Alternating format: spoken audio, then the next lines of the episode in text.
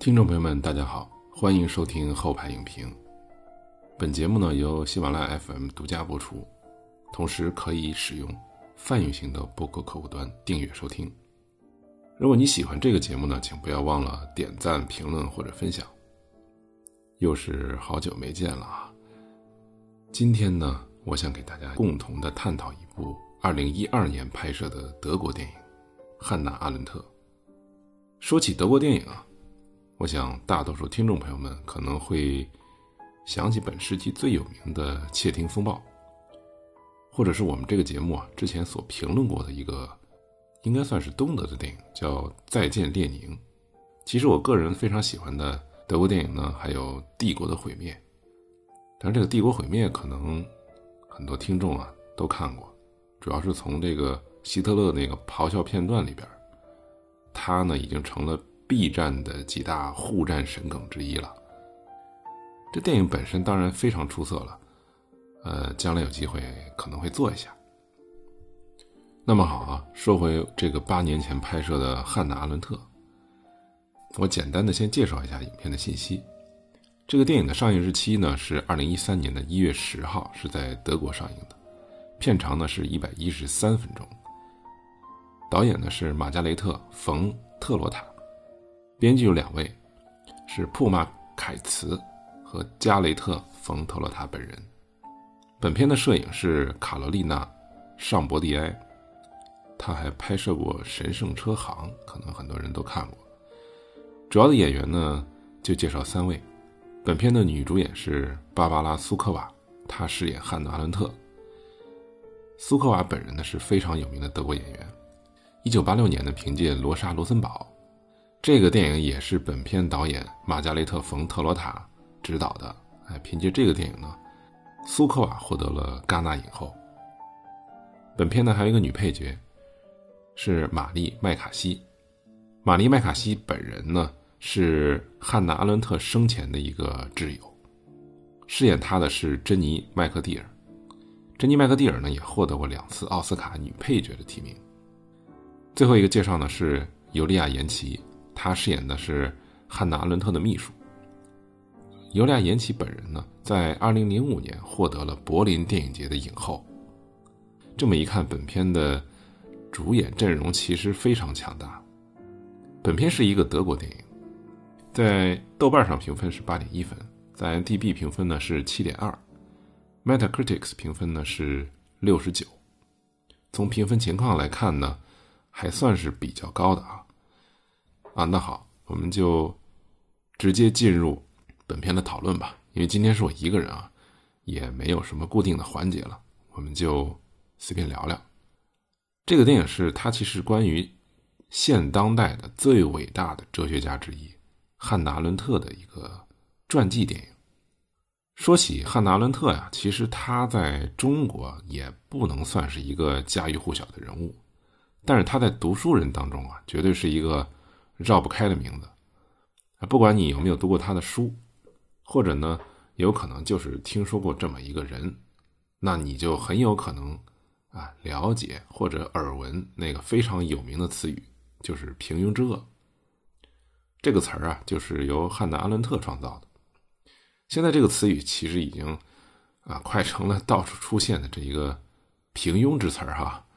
对阿伦特当年的叙述的原意呢？可能已经有了很多的误解或者偏离，这估计是阿伦特本人万万没有想到的。阿伦特另外一个非常出名的，就是他那部赫赫有名的《极权主义的起源》。对极权主义这一个在二十世纪非常有特色的政治体制的论述和分析，也让这部著作呢成了二十世纪最具原创性的哲学巨著之一。本片的德国导演玛加雷特·冯特罗塔，他在一九八六年的时候曾经拍摄过啊，当时我们前面我们已经提过了，反映左翼社会主义女斗士的这个电影《卢森堡》，主演正好也是本片的女主角。那苏克瓦呢，也是特罗塔的御用演员。这两个人呢，除了卢森堡和阿伦特之外呢，还合作了多部关于女性题材的电影。德国电影在。国内的受众体量不大，本片的豆瓣编标记量呢也不到一万啊，但是在国内啊，已经算是特罗塔导演最广为人知的电影了。他的其他的电影啊，我大概看了一下，这个标记看过的都不超过一百。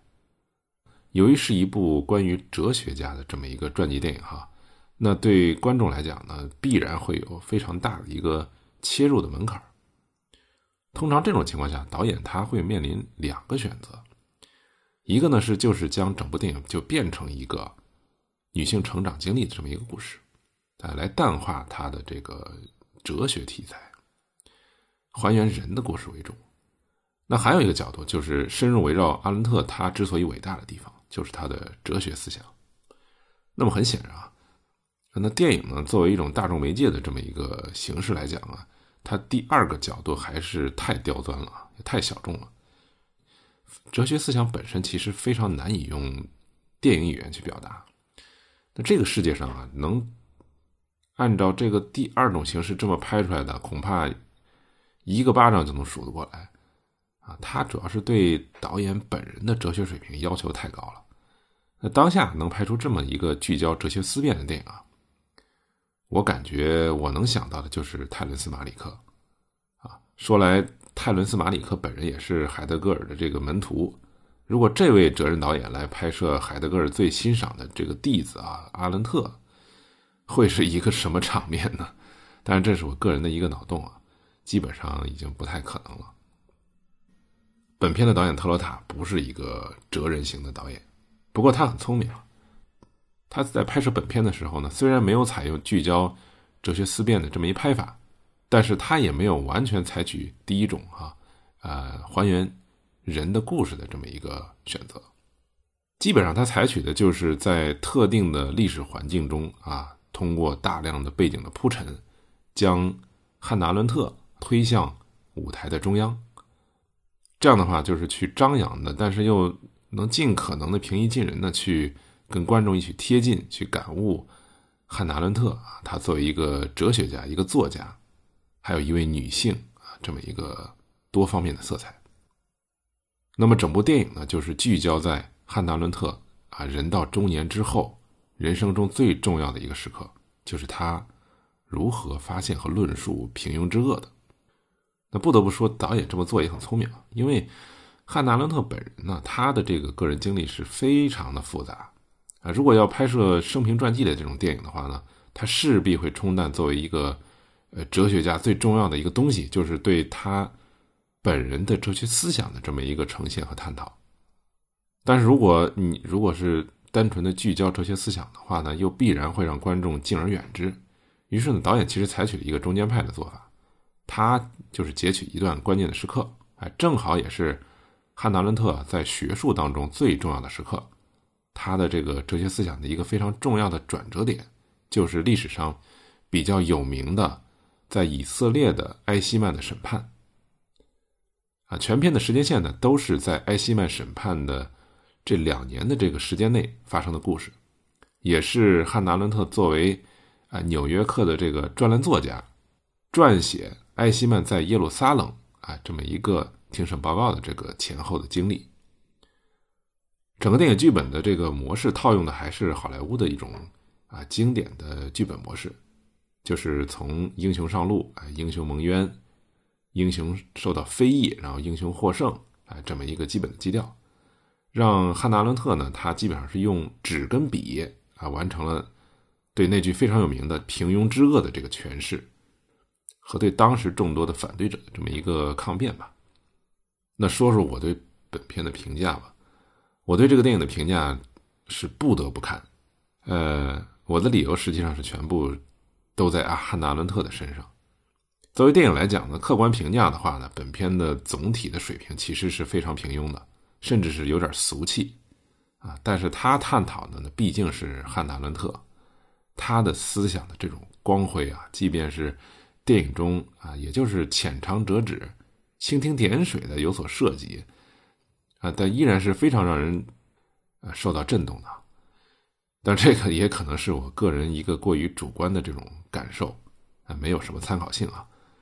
这个片子，他对艾希曼事件前后阿伦特的塑造呢，基本上还算是合格的。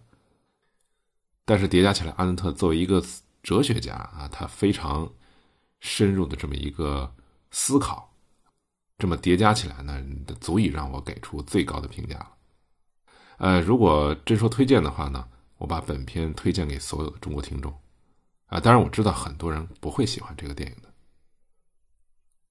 好，那我们来回顾一下这个电影吧。本片呢是通过汉娜·伦特的三个身份。啊，他在三个时空当中的来回的切换，把我们带回到六十年代啊，当时的这么一个文化圈的情况啊，其实主要也是美国文化圈。首先，本片的背景呢是艾希曼在以色列受审，那汉纳伦特呢，他是以《纽约客》的这个供稿人的身份，去往以色列的耶路撒冷，参加对纳粹德国的党卫军的忠孝。灭绝犹太人的这么一个纳粹政策，叫最终解决啊，这么个方案的策划执行者艾希曼中校的这个审判。但是电影展现的另一个阿伦特的身份呢，那毕竟是她女性的身份。这里电影着重刻画的是她跟她的丈夫啊布吕歇，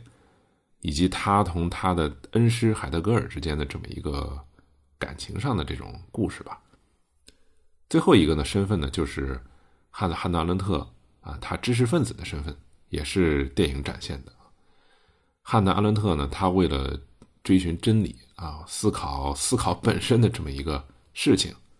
考虑人类的这种历史悲剧的这一个根源，基本上是同犹太知识界的挚友们啊，因为这个事件这篇文章纷纷的决裂啊，同以色列国内的舆论也决裂。甚至在他，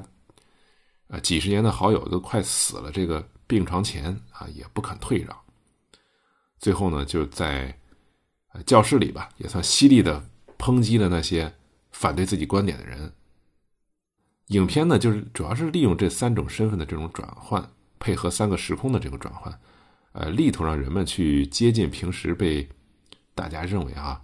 刻板印象中高不可攀。不食人间烟火的这个哲学家的这么一个形象，让普通观众其实就是能去思考汉纳伦特他所提出的一个问题，就是普通人如何成为史无前例的啊犯下反人类罪行的这种屠夫啊刽子手。但是从作品来讲呢，导演把对汉达伦特啊普通人的一面的刻画呢放在了前面。他同他的挚友美国著名的女作家啊玛丽麦卡锡啊聊起关于男人的这个家常啊，就是本片的开头。啊，接电话的时候呢，还埋了很多这个啊疯狂撒狗粮的这么一个梗，一下子就看出导演呢，他其实想把阿伦特这个形象往戏剧化的这个方向发展。那紧接着就是汉纳伦特他毛遂自荐给《纽约客》，要求作为《纽约客》的记者呢。去耶路撒冷来参加艾希曼的庭审。纽约客的这个主编团队其实一个很有意思的这个设定啊，在电影里面，主编呢和另一个呃高级女主编哈，他们其实是从头到尾都在争论啊，这个争论就显示出了美国文化圈对当时的那些从欧洲过来的这个知识分子啊，他的两种态度啊，一方面就是觉得他们太清高了，太不通人情，甚至有点傲慢。啊；但另一方面呢，美国文化毕竟是欧洲文化的仰慕者啊，也算是他们的承接者。那另两位支持阿伦特的主编哈，当然会觉得写出了这个上世纪最有名的政治哲学的啊著作，这种作家来给他们当记者，那当然是求之不得的一件事儿啊。紧接着呢，导演其实就安排了啊，在电影当中安排了德美高层学术圈的一场啊太太们的聚会。啊，这场聚会实际上就是非常清晰的交代了埃希曼庭审最大的争议。这场聚会的目的呢，实际上也是为了交代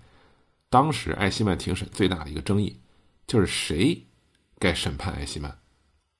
阿伦特的丈夫布吕歇，他显然这是坚决的反对以色列来进行这场审判，因为他觉得以色列啊，这就是呃进行绑架啊，最后进行公审，这就是一个政治秀。那实际上这正是。导演啊，他借这个布里歇他的嘴来交代，来交代这个汉达伦特在艾希曼在耶路撒冷这本书中用非常大的篇幅在讨论的这么一个问题，就是这种绑架行为啊，在法律上能不能自圆其说，以及以色列他组织这个法院这种形式是不是公正？电影当中，汉娜·阿伦特的这个老友汉斯教授啊，他就非常激动，他跟这个布里薛呢在啊聚会当中就直接发生了争执，他觉得阿伦特。啊，作为一个他们之间的这个一份子，能去参加艾希曼的公审是一件非常值得庆祝的事儿，啊，这件事儿也事关犹太人在二战的时候六百万亡灵的这么一个正义，啊，这个事儿呢，双方就在席间就展开了激烈的争论。这里我我想插一句题外话，就是艾希曼啊，他实际上是在没有征得阿根廷政府同意的情况下被绑架到以色列的，因为二战之后呢，艾希曼就是。隐姓埋名啊，他他就啊改换身份逃到了阿根廷，在阿根阿根廷呢生活了很长时间。呃，尽管后来哈以色列的这个总理本古里安他同阿根廷政府呢也算是啊履行了一个正常的手续吧，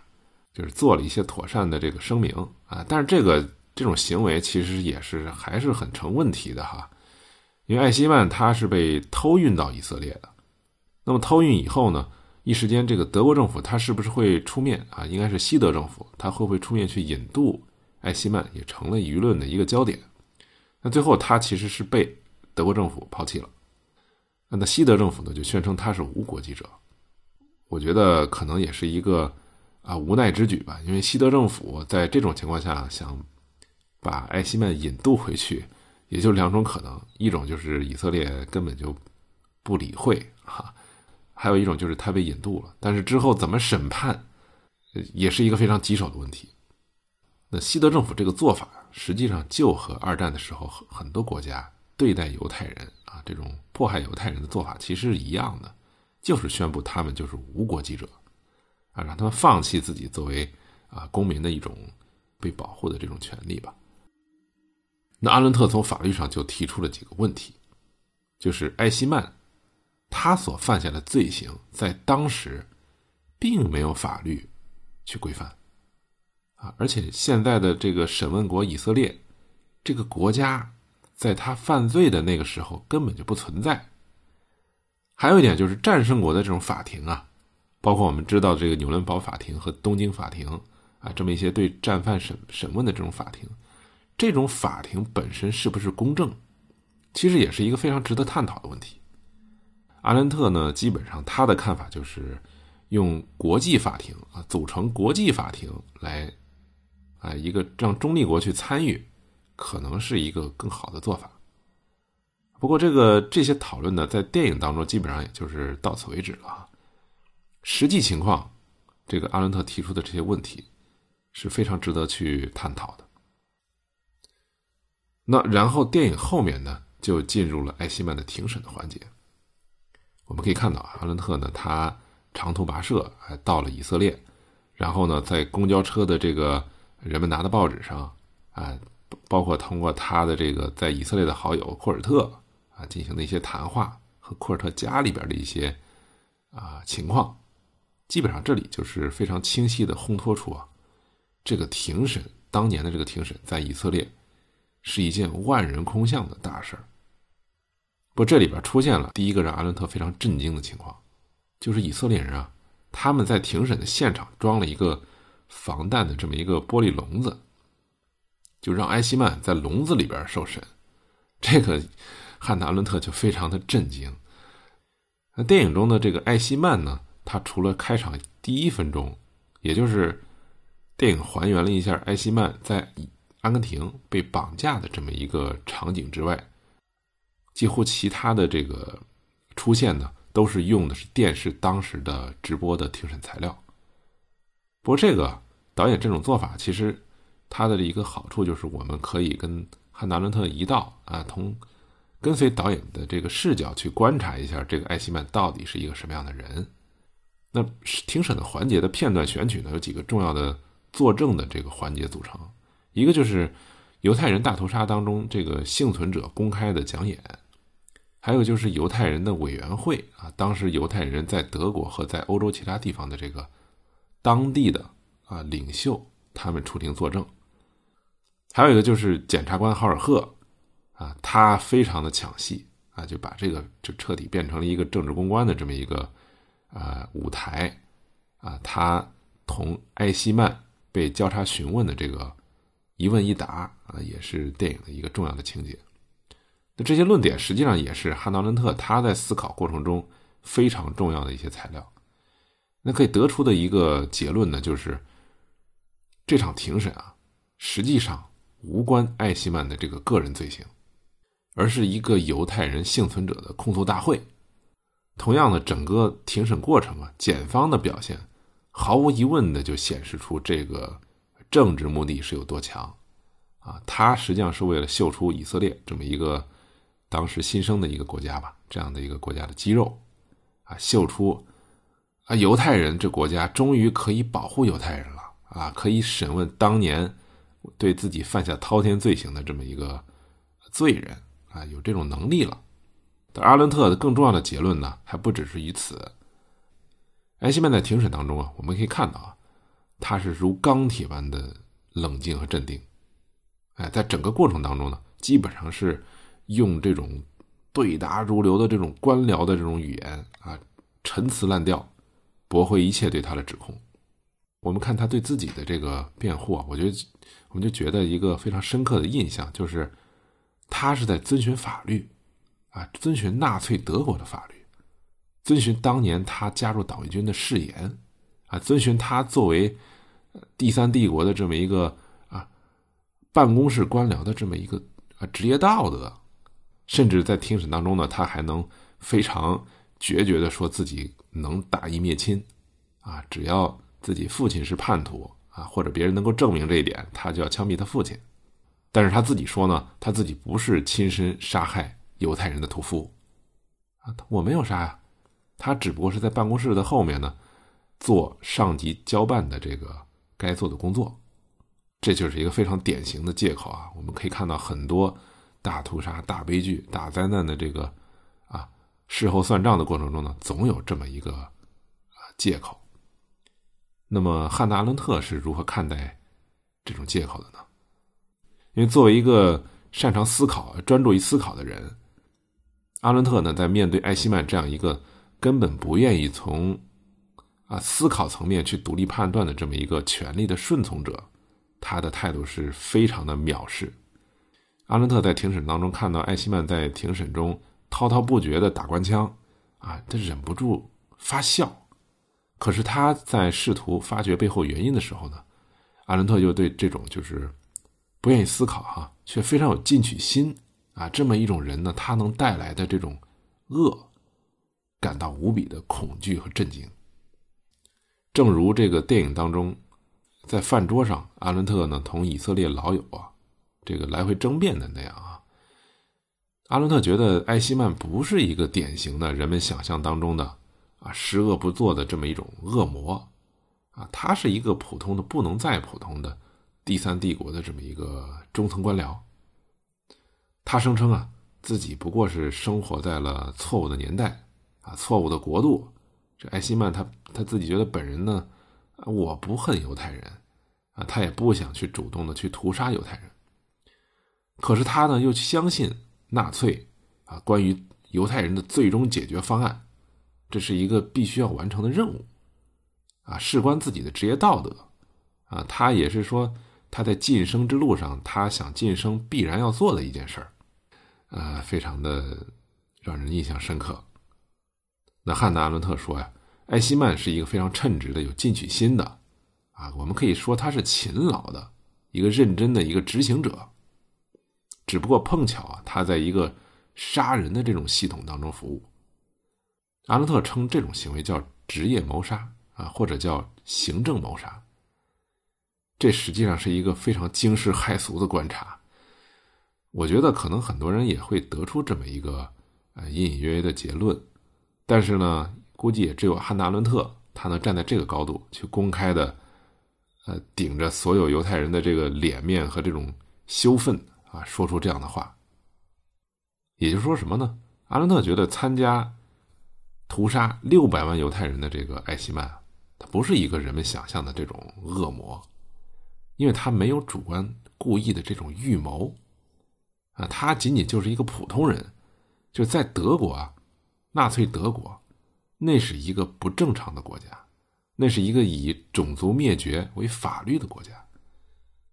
啊，在那种军国主义狂热非常的遍布的啊，以这个。领袖希特勒的意志被当成国家意志的这么一种啊国家里边，这种语言啊，这种舆论，这种声浪，它是占据着几乎占据着全部的这种社会话语空间的。所以在那种情况下，反而是当一个思想上有点迟疑啊，有着自己的一些出于基本道德的这个呃逻辑判断啊，要去质疑某些集体风潮的这么一个人啊。那在那种纳粹德国的社会环境下，可能会被认为是不忠诚的、不热情的，甚至没有进取心的，啊，懒惰的这种人。某种方面来讲，可能是异类，啊，是要被社会边缘的这种人群。德国有太多的像艾希曼这样的普通人，在官方语境下，可能这才是正常人。这就是一个错位。那说到电影呢，阿伦特对艾希曼这种不同于常人的理解啊，实际上引发了犹太人强烈的非议。呃，在以色列的众多友人的这种愤怒和不解的目光当中呢，阿伦特最后离开了以色列。本片从这儿开始呢，后半部分就基本上进入了汉娜·阿伦特的他这个文章的发表和反响这一系列事件啊，一切都是围绕着在《纽约客》发表的这个报告而展开的。整部影片的问题，其实在这儿也比较明显，就是为了营造阿伦特他啊和当时的舆论的这种戏剧的这种冲突啊，表现一种对立。他就是为了营造这种对立呢。其实电影本身其实通过她的丈夫啊，包括这个《纽约客》编辑室的这种打来的抗议的电话，还有陌生人辱骂阿伦特的这个字条哈，传递了一些当时舆论的啊一种情况。但是其实他这个传递不是非常的具体和明确，就是人们到底就是反对阿伦特的人，他们的所想所感，他们如何在那个时间点啊，却要仇恨这个阿伦特，其实展现的并不充分。嗯，这点呢，其实有点遗憾。电影后边呢，通过一场学术的学术界的这么一个聚会啊，表现了之前呢还对阿伦特非常崇拜的这个几位教授哈，纷纷的。调转矛头对阿伦特发难啊，甚至是攻击嘲讽。聚会当中呢，也还是汉娜·伦特的挚友啊，玛丽·麦卡锡，他非常犀利的反击啊。同时呢，他也是一个关键人物，他呢就鼓励汉娜·伦特啊，是时候放下你学者的清高，你得回应一下这些当时对他非常猛烈的这种攻击。于是电影的最后一场高潮戏就安排在了这个汉德·阿伦特。在他的一个课堂上，啊，去回应对自己的指责，啊，包括他的反击，这也是电影的一个高潮。影片呢花了十分钟来呈现这个剧情。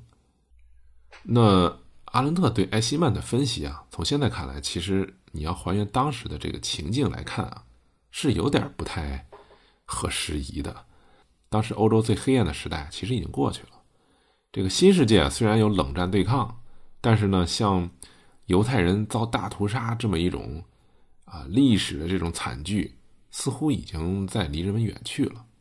就当时的人可能会觉得纳粹德国，包括我们现在的人啊，都会觉得纳粹德国的这种种族屠杀的这种悲剧，就是一场这种突如其来的噩梦啊。我们可能没觉得这种悲剧会持续的存留存下来。觉得这就是一偶然啊，历史上的偶然。在六十年代的时候，其实人们更关注呢是去体恤死难者啊，去追寻复仇的这么一个感觉。当然，以色列的所作所为啊，它固然是出于对犹太死难者要必须要有的一个交代，但是呢，更重要的就是其实是汉纳伦特在电影当中发现的，就是以色列他们就是把艾希曼当成了一个。啊，纳粹机器的这个代言人，他们在用这种浩大的声势呢去审判一个人，不是因为他个人的罪行，其实就是要把它变成一种宣言，啊，就是我们当年啊没有以色列，所以我们审判不了纳粹的那些战犯，我也审判不了德国纳粹，于是他们就想借着埃希曼，啊，去表达一个观点，这个民族国家的这么一个也成为了犹太人，啊，为犹太人背书的这么一个非常强的这种力量。但是哈德·安德伦特他从来不会站在民族主义、国家主义的这个立场上。啊，去考虑问题，他考虑的永远是哲学意义上的善和恶，它是绝对的，是不带这种附加的这种族群立场的。那么以色列的这种民族主义啊，他的这种宣传是不是真正的有爱、正义的这个审判呢？阿伦特显然给的是一个非常肯定的答案，他认为以色列法庭最终是失败的。当然不是说汉娜·阿伦特反对判处艾希曼死刑。但是恰恰相反呢，阿伦特坚决的认为，艾希曼不应该在这个地球上继续的去存在下去。只不过他呢不认同当时的耶路撒冷法庭判处艾希曼死刑的原因。这个艾希曼啊并非是人们想象的那样的十恶不赦的一个撒旦啊，因为自己极度的邪恶的病态的这种啊本质而犯下了滔天的罪行。阿伦特反而认为啊，他就是一个普通人，他在普通人的身上看到了这种极度的恶的影子，这就是牵扯到了对什么是恶的这种讨论。什么是恶呢？一般人可能认为这就是人的一种极端的这种情况，少部分人啊，他出于自己的这种邪恶的本质引发的这种罪恶的行为，就像那个莎士比亚他的笔下的这个压谷，包括《失乐园》里边这个鲁西法。啊，就这种角色，但是呢，阿兰特其实他质疑这一点。我们也可以想想啊，就是恶本身，它一定是从人的这种啊自我的弱点，比如自私自利啊、虚荣啊、贪婪呐、懒惰啊，就这种特点当中，呃，一定是由这些特点导致的邪恶的这种行为吗？其实不一定的，啊，恶呢有可能是一种庸常的存在，也就是说。再滔天的罪行啊，也可能是普通人，并没有主观的去犯恶的这种动机下，甚至是他遵循了当时的社会规范，啊所犯下的这种滔天的罪行。其实我们想想，这是有道理的。用不道德的这种动机啊，其实根本没办法解释在二十世纪啊上上半段出现的这些极端的这种邪恶行为，比如说。啊，犹太的犹太人大屠杀呀，啊，或者是斯大林的这种肃反运动啊，啊等等，这些惨状其实都是拒绝人跟人之间的这种不同，将他们呢就是简单的归类，然后贴上了一些标签，把罪跟罚呢完全的分离，就让人们就是彻底失去了一种自我判断，啊，让那些少部分受批斗的哈，或者是被杀的人呢，自己都觉得自己多余。就让他们自己杀自己，啊，这在电影当中也是引起轩然大波的一个论述。简而言之呢，就是犹太人啊，为了管理这个少数民族啊，当时呢，纳粹德国让犹太人自己成立了很多自治的组织，就是犹太人委员会。啊，犹太人委员会呢，他们在纳粹政权的这个啊授意下，当上了管理犹太人屠杀系统的这么一个组织工具，啊，甚至是直接的这个刽子手。这个场景其实是，就是犹太人他在强权之下，去组织起来屠杀自己的成员。其实这个场景，其实，在波兰斯基的钢琴家啊，或者是斯皮尔伯格的这个辛德勒名单里边都有体现。其实我想到的还不是纳粹，因为纳粹这种集中营啊，毕竟离中国人有点远，而是在这个斯大林的这种特殊审判上啊，或者是过去的极权主义的。历次的这种政治运动当中，就那些少部分群体啊，他们就是往往是被拉出来啊，让多数人去羞辱、攻击、遗弃。但是这种情况下，他们这种少部分人反而是在配合表演啊，在配合这种群体的这种疯狂啊，往往他们自己都是痛哭流涕，争先恐后的承认自己的错误。啊，斯大林的特殊审判的法庭上，呃，被告呢都争先恐后的。承认啊，甚至是非常积极的宣称自己是有罪的，啊，自己确实是有罪。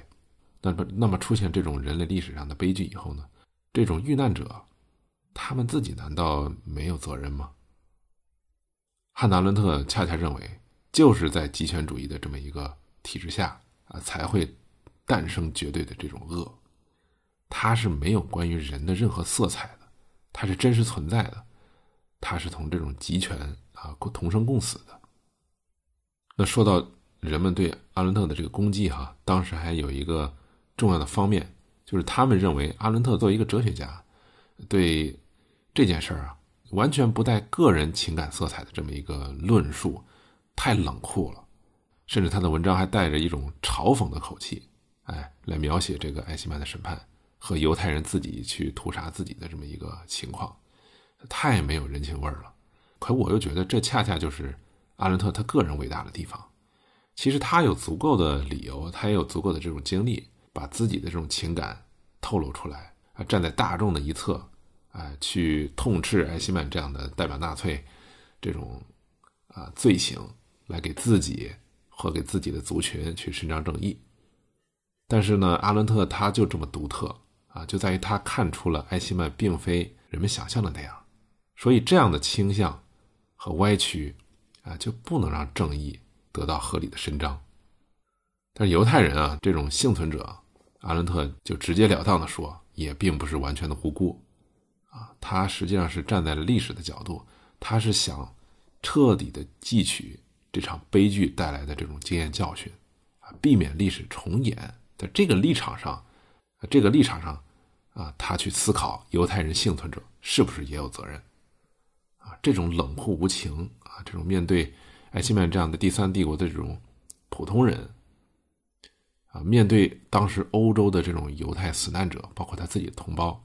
其实一个哲学家想做到这一点，他不仅仅是需要有无上的这种勇气，其实还需要高明的这种智慧。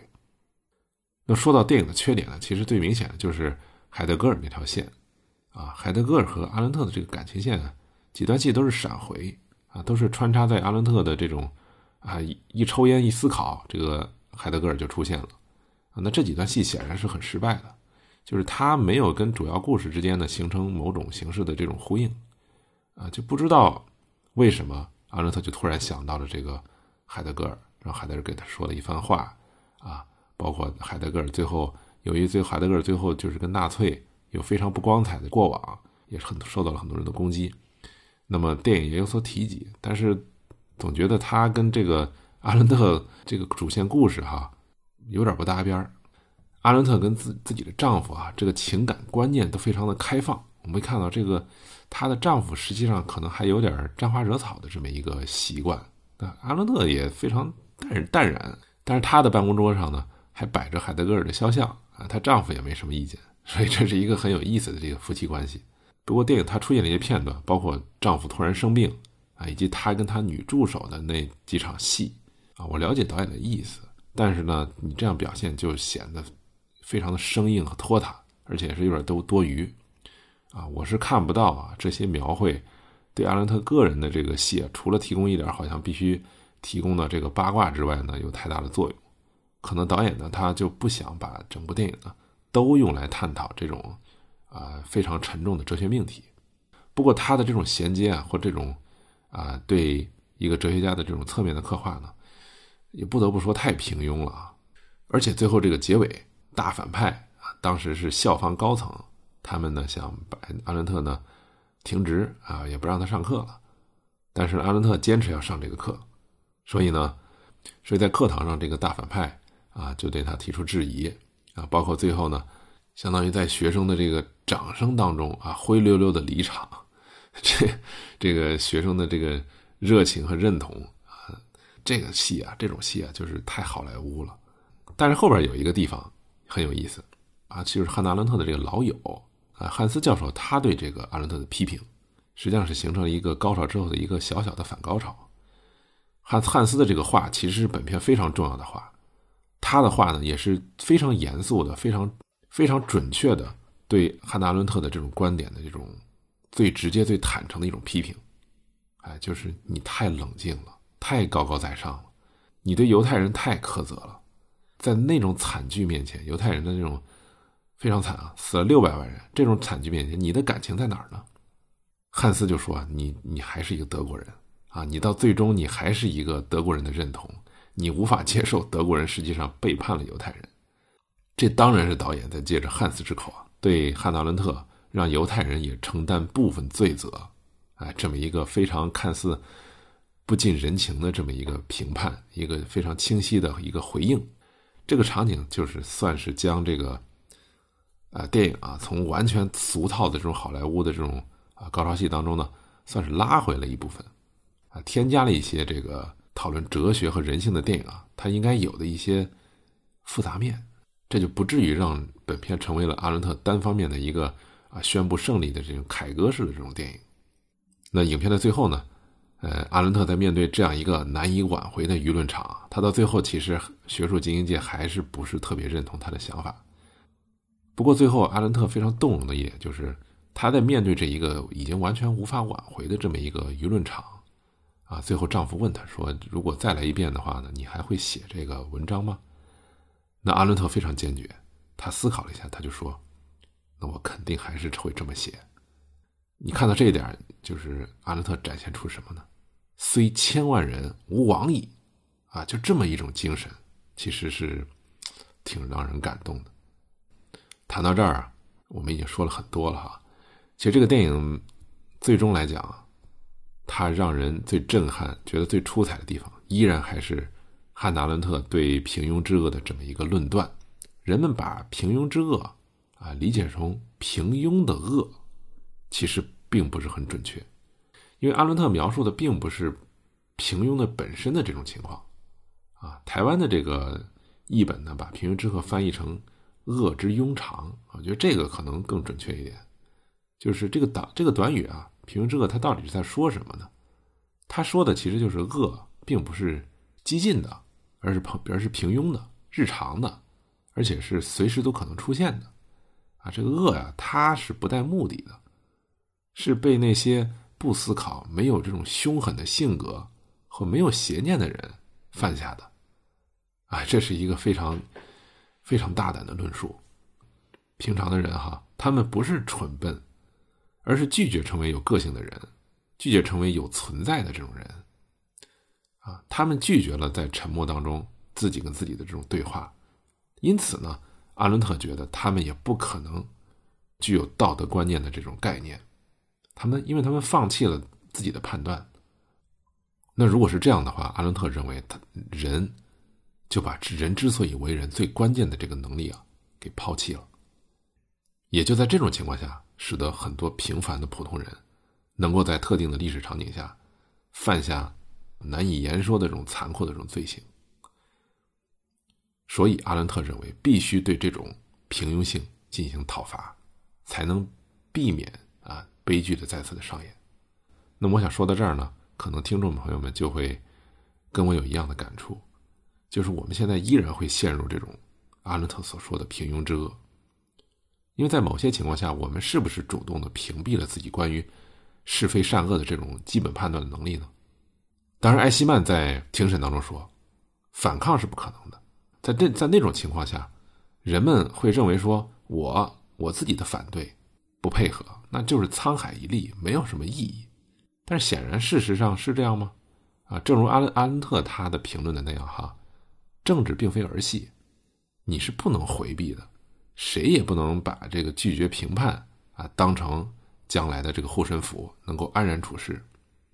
从普通人的这种日常工作上来讲呢，你即便是不闻不问啊，你所有的这个行动背后的政治指向和他的一些基本的目的，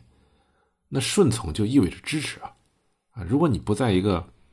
正常的这个环境当中，面对非常不正常的这种政治啊，一个人的评判如果跟大众有所不同啊，沦为了这种思想上的少数派，那么显然这些人他是要承担着巨大的这种社会压力的。那在这种情况下呢？就不仅仅的需要用智慧，从人类的这种理性出发，啊，去推论自己的这个独立这种判断，其实更重要的是一个坚定的这种信念和勇气，啊，去拒绝啊，放弃个人思考的这么一个从众的这种行为。这不仅仅是说人们是趋利避害的一种本质啊，而是因为人的这个思维啊，它其实是有惰性的，就很多时候人们是不愿意去啊特别费劲的去自我独立的这种思考的。很多时候从众其实就是一种无意识的这种自动的这种行为。当我们面对一件工作的时候呢，可能我们也很容易去忽略去运用自己这个理性思考的这种能力哈。我到底做了这件事儿，是不是违背了我自己所认可的基本的道德准则呢？这实际上是一件不容易做到的事情，因为我们很多时候都是从众的行为，啊，都是跟随着当时在社会上声浪最强的那股声音，跟着他们走的这么一个顺从者。也许很多人会耻笑这种独立判断啊，就是觉得你管这么多干嘛呀？谁在乎呢？啊，反正最后也不是我们的责任，我们就是在服从上级的命令。啊，这是我们的工作要求，这是我的这个岗位的要求，甚至是作为一个努力的、有上进心的这么一个人啊，我还必须去高效的完成这件事儿。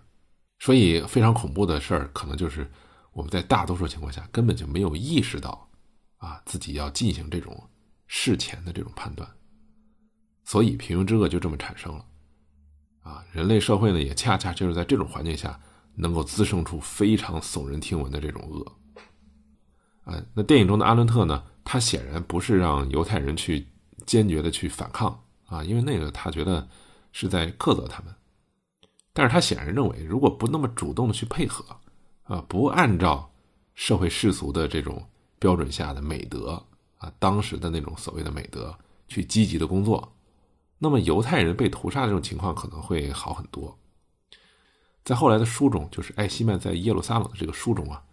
艾伦阿伦特呢，用大量的篇幅，逐个国家呢去分析那里边的犹太人大屠杀的这个情况，啊，一个很明显的结论就是，越是顺从的啊，越是没有质疑的，越是配合好的地方，犹太人就死的越惨。你像那个丹麦啊、瑞典啊这样的公开的这种对抗的啊，甚至像，甚至像意大利，啊，意大利人是不认同德国人的这个最终解决的这种犹太人屠杀方案的。像意大利呢，就是软磨硬泡啊，阳奉阴违啊，反正就是耍各种诡计，耍各种小聪明，反正就是不执行。哎，在这些情况下，这些国家他都不认同啊希特勒的这种最终解决方案。那犹太人的这个，那这些国家的这个所作所为，那犹太人的结局就好了太多了。所以这就给我们指了一条路，这种独立思考的活动实际上是避免这个。这些历史悲剧非常重要的一个前提。那当面对某些行为啊，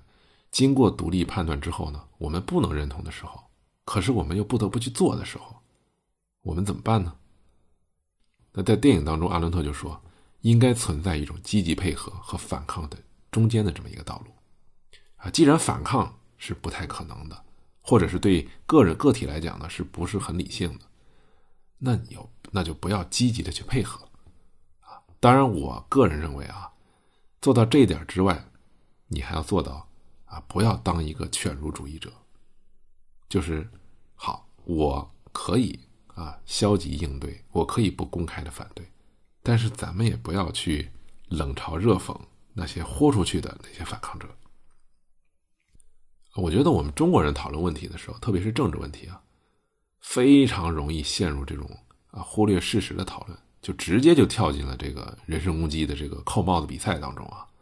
啊，甚至直接就上来就骂，啊，就变成了骂战。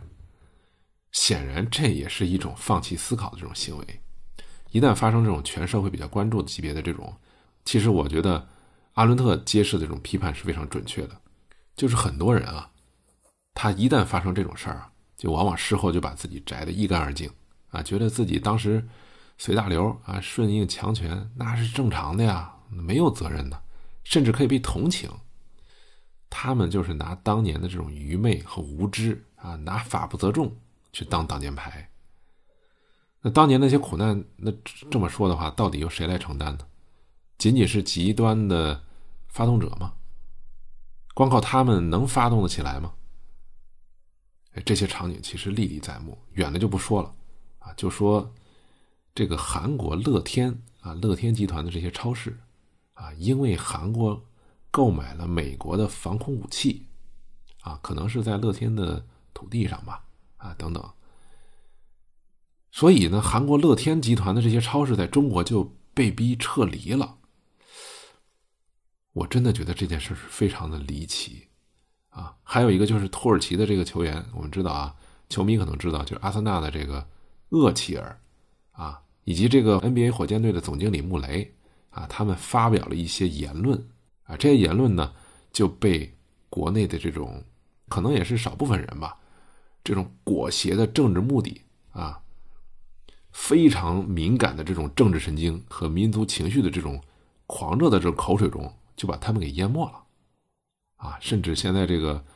啊足球新闻当中啊，很多论坛、很多网站提到这个厄齐尔的名字都不提厄齐尔，说是阿森纳的十号。我觉得这事儿太可笑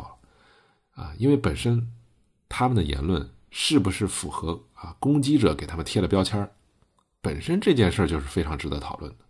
啊，即便是如此，那么。啊，回避对任何相关问题的这种正常的这种讨论，那这么做能达到什么样的一个结果呢？我觉得咱们的很多人啊，这个特别是阴谋论的爱好者，他们这个想象力实在是太丰富了啊，和跟那个狗鼻子一样敏感的这种啊意识形态嗅觉，哎，去拼命的制造各种各样的关联，啊，违背逻辑、违背事实，强行制造这个关联。啊乱扣舆论场的这个大帽子，那这些人的聒噪，这些人的这种喧嚣，其实也挺常见的。但是我们的大众到底有多少人是随波逐流的去顺从这样的声浪呢？有多少人去真正的形成自己的判断，去讨论这件事儿呢？我觉得不是很乐观，因为看到现在的这个啊舆论，往往是这些极端者，他们往往能取得非常大的这个舆论市场。这其实跟我们现在的扭曲的舆论环境是有关系的，那这里就不多谈了。事实上，人有积极的去思考的意识和习惯，并不是一件容易的事儿。我们的大脑似乎永远都有一种动物的这种惰性，也可能是在进化过程中啊形成的一种效率模式的问题，所以经常的处在一种呃待机节能的这么一个状态。我们总是不愿意去全面的、费劲巴拉的去了解、对比、推理、归纳、进行自己的判断。呃，人们最常见的活动是最顺滑的大脑活动呢，实际上是白日梦。啊，反而集中能力去了解或者去实现某一个目标，这往往是一个不得见的行为。只有在危机的时刻或者是被迫的这种状态，我们的大脑呢，才往往进能够进入一个紧张的积极的状态。人的思考呢，也能够更加的深入，所以，我们对事物的判断，它往往是基于大脑啊，在节能状态下关闭了仔细观察和积极思考这种能力的情况下所做出的一种，呃，懒惰的判断。我们更倾向于容易的判断、简单的判断和快速的判断。这也就是阿伦特不断的在警示我们的这个问题：一个更喜欢用这种状态去生活思考的这个人呢？可能会给我们造成毁灭性的代价。那是不是说我们就永远只能在被动中去啊思考应对恶的威胁呢？在电影当中啊，汉娜·阿伦特他对艾希曼的境遇总结了两个方面的原因：一个就是拒绝思考或者没有能力思考；还有一个呢，就是当时纳粹德国的公共政治空间的消亡。积极的政治、公共政治的生活回到。古希腊雅典时代，人们参与政治的这个积极性和必要性，啊，拒绝让思考的成为一个高度理论化的、同世界分离的少部分人的行为，这就是阿汉纳伦特他给人们的警示。这主要涉及到了人的一个意义的问题。后来呢，阿伦特写了一本书叫《人的境遇》啊，他在里面说，人在世界上的活动呢有三种，哪三种呢？劳动、工作和行动。这里的劳动指的就是人呢，为了维持自己的生物体的这么一个生命特征所必须做出的这种活动；工作呢，指的是人会参加一种非自然的啊文化的创造，这种创造是带有很强的实用目的的，比如建一座桥或者拍摄一部广告啊等等。那行动，行动指的就是积极的投入公共政治的生活当中去，这对人是一个。要求也是一个人对自由的这个体现。阿诺特认为，从启蒙时代以来啊，人们都会越来越滑向了劳动和工作为主的这么一个定义，主要是围绕着职业和经济来表现自己是一个什么样的人。这个东西不仅仅变成了目的，也变成了我们这个变成了本质的一种体现，就是我有多少资产，我做什么样的工作，哎，似乎就在世界上把我给定义了。而行动，行动往往是唯一不需要物质支撑的这种活动，它本身呢也是应对着人啊一种复数性质的一种现状，就是人们而不是单个的人生活在这个地球上。这个阿伦特他就进而认为，真正的人、真正的自由，只有在公共政治的空间内才能够得以实现。阿伦特说的这个说法啊，实际上就是被柏拉图所贬低的积极的生活。如果有人说啊，说我怎么有资格去思考评判呢？那阿伦特的回应就是：作为一个人，你已经无可救药了。哎，思考不能仅是某一小部分人的义务，它是所有人的义务，它甚至是人。之所以被称之为人，哎，这的一个准入门槛，超越大脑的这种节能的倾向才是我们的出路。电影当中的最后，就是以色列特工啊，他们出现在这个阿伦特踏青的这个小道上去威胁他。他们说：“这个犹太人啊，你身为犹太人，你为什么要写这样一部充满谎言的书来诋毁自己的同胞呢？”以色列特工就说：“啊，说这本书不会在以色列出版。”而且呢，为了阿伦特的体面，要求阿伦特啊不要在其他地方出版这本书。那阿伦特就当场就回击了。电影中的台词是说：“你们都为书贴了封条，你还跟我谈什么体面？”这是电影就是快结束的时候，啊，阿伦特因为这个文章在乡间躲避啊舆论纷争的时候这一幕。在重看这一幕的时候，我就突然想到了。现在在风口浪尖上的一个中国的作家。